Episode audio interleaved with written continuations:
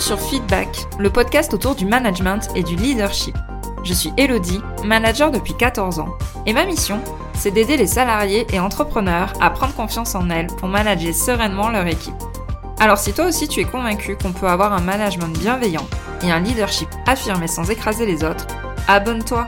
Tu trouveras ici tous mes conseils et retours d'expérience pour t'aider à devenir une des leaders de demain. Je te souhaite une agréable écoute.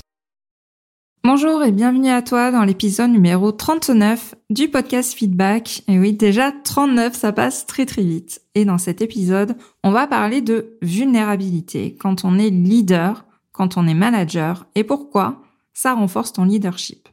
J'ai souvent entendu des phrases, ben, si tu montres ta vulnérabilité, clairement, tu vas te faire bouffer par les autres. Ou alors, ben, pas question de montrer mes failles à ma direction et mon équipe. Et ça, c'est ce que j'ai pensé pendant très longtemps. Or, c'est une idée reçue. Être vulnérable, ce n'est pas du tout manquer de leadership. Bien au contraire, il est même important que tu puisses montrer à ton équipe certaines de tes faiblesses et je vais t'expliquer pourquoi dans cet épisode de podcast. Mais avant ça, je t'invite à aller faire le quiz pour savoir bah, comment transformer ton rôle de manager, comment transformer ton management. Il est directement disponible sur mon site et tu trouveras le lien directement dans les notes de cet épisode. Tu vas voir, c'est fun, c'est sympa à faire et à la fin, tu auras un vrai plan d'action mais pour savoir quelles actions tu dois mener, à quel moment pour transformer ton management. Alors pourquoi je dis que c'est important pour ton leadership de te montrer vulnérable, de montrer tes failles ou tes faiblesses? Tout simplement parce que tu vas montrer un côté humain. Et oui, quand on est manager, on n'est pas seulement des robots. Et ça va t'aider à construire une relation de confiance entre toi et ton équipe. Ça va aussi te permettre de te sentir plus à l'aise avec les défis à venir et d'établir un état d'esprit basé sur le partage, l'apprentissage, et c'est ça qui est essentiel avec tes collaborateurs. Donc pour moi, être vulnérable et assumer son leadership, c'est compatible à 100%, et je vais t'expliquer pourquoi je pense que c'est clairement un super pouvoir à travailler. Alors, la première raison pour moi, c'est que tu vas admettre tes erreurs. Et franchement, qui n'a jamais fait d'erreur dans sa vie? Tout le monde en fait, même si tu as l'impression de ne voir que des aspects parfaits chez d'autres personnes, même si on veut bien te montrer que ça soit dans le milieu de l'entreprise, dans le milieu de la politique, ou même sur les réseaux sociaux, que le côté parfait des gens, le côté voilà vie parfaite, où rien ne rien ne dépasse et où tout est réussi et amplifié. Même Michelle Obama a fait des erreurs, mais tout le monde en fait. Même la personne que tu admires au travail, cette manager que tu dis waouh, elle est tellement à l'aise en réunion, c'est une personne à, qui tout réussit. Mais en fait, c'est juste que tu ne sais pas ou que tu ne vois pas forcément les erreurs qui sont faites. Or, pour moi, faire des erreurs est le meilleur moyen de progresser. C'est clairement un cadeau de faire des erreurs. Et assumer tes erreurs au lieu de chercher des excuses ou de rejeter la faute sur les autres, c'est faire preuve d'intégrité, c'est faire preuve de normalité et c'est surtout faire preuve d'un courage immense. Et ça, tu verras que ça fédère énormément, ça va vraiment fédérer l'équipe derrière toi. Rappelle-toi combien tes yeux ont brillé quand tu as un manager qui a accepté ses erreurs et qui n'a pas fait retomber les fautes sur son équipe. Ça a dû t'arriver, moi en tout cas je l'ai vécu, où ben mon manager, il avait fait des erreurs et, et en fait il le reconnaissait et il l'assumait. Et en fait, quand on fait partie de ces équipes, de d'avoir à sa tête un manager qui reconnaît ses erreurs, qui reconnaît ses fautes et qui est juste humain face à soi, ben ça renforce vraiment des liens et et on est prêt, ben, du coup, à s'engager beaucoup plus pour cette personne-là parce que elle n'est pas à se défausser ou à pointer du doigt euh, les erreurs des autres et à dire ben moi je réussis et quand on perd, c'est la faute de mon équipe, c'est pas la mienne c'est vraiment fédérateur, ça va rassembler ton équipe derrière toi et en plus, tu vas diffuser dans ton équipe une culture du droit à l'erreur. J'en ai marre d'entendre ce diktat de la perfection dans les entreprises. L'exigence n'exclut en rien le droit à l'erreur. On a le droit d'être exigeant, mais d'accepter que les autres se trompent, d'accepter que nos collaborateurs ben, puissent voilà se tromper, faire des erreurs. En fait, en, en distillant, en diffusant ce droit à l'erreur, tes collaborateurs vont pouvoir eux aussi prendre des risques. Ils vont pouvoir se tromper et ainsi pouvoir apprendre de leur échec. C'est un vrai cercle vertueux de créativité et de nouvelles idées que tu vas favoriser. Et moi, j'ai souvenir dans ma boîte, là où j'ai passé 12 ans, on a eu un échec cuisant à un moment donné à un appel d'offres. Et en fait, si on s'était pas trompé, si on n'avait pas eu cet échec à cet appel d'offres, ben on n'aurait pas remporté les suivants. Ça nous a mis un coup de pied aux fesses, on s'est montré beaucoup plus créatif, beaucoup plus incisif, et ça a vraiment donné un tournant à ma boîte à ce moment-là.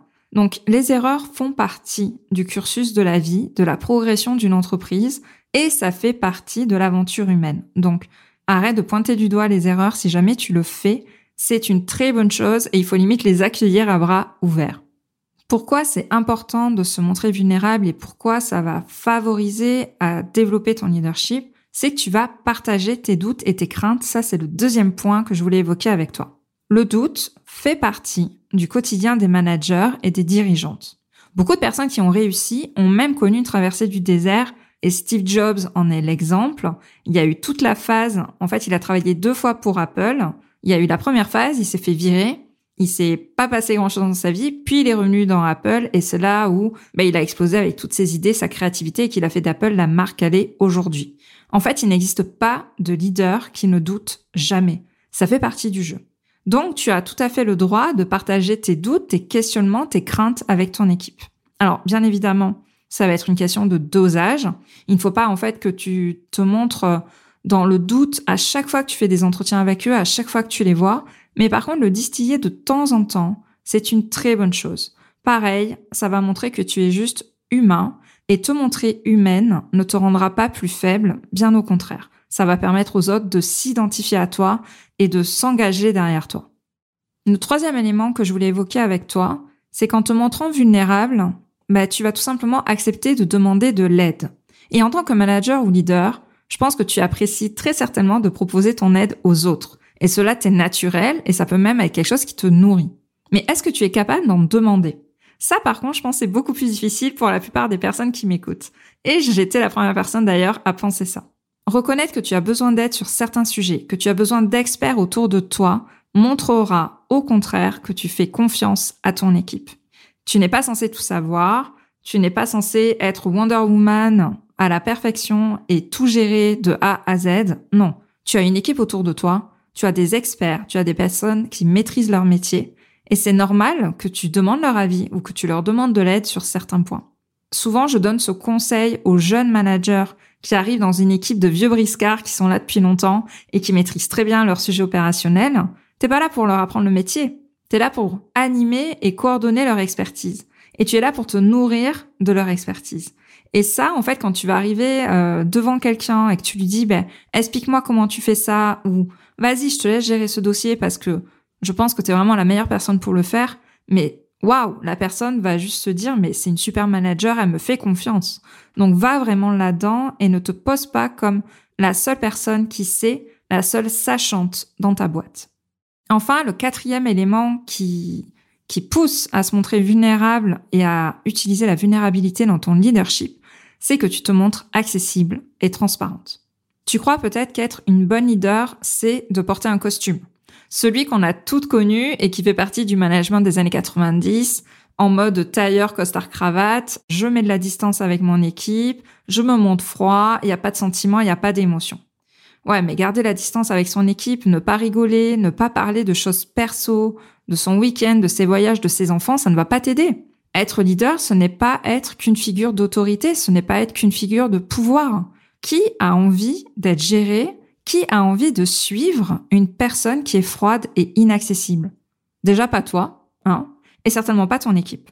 Donc vraiment, enlève-toi ces barrières. Tu es là pour créer un climat de confiance et de transparence avec ton équipe en montrant l'exemple. Donc, sois accessible, sois transparente, arrête de mettre des barrières, arrête de mettre de la distance. Ça ne va pas t'aider dans ton leadership.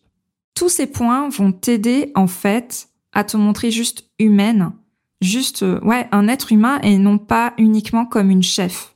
Ils seront ainsi beaucoup plus à l'aise pour partager leur vulnérabilité et inquiétude.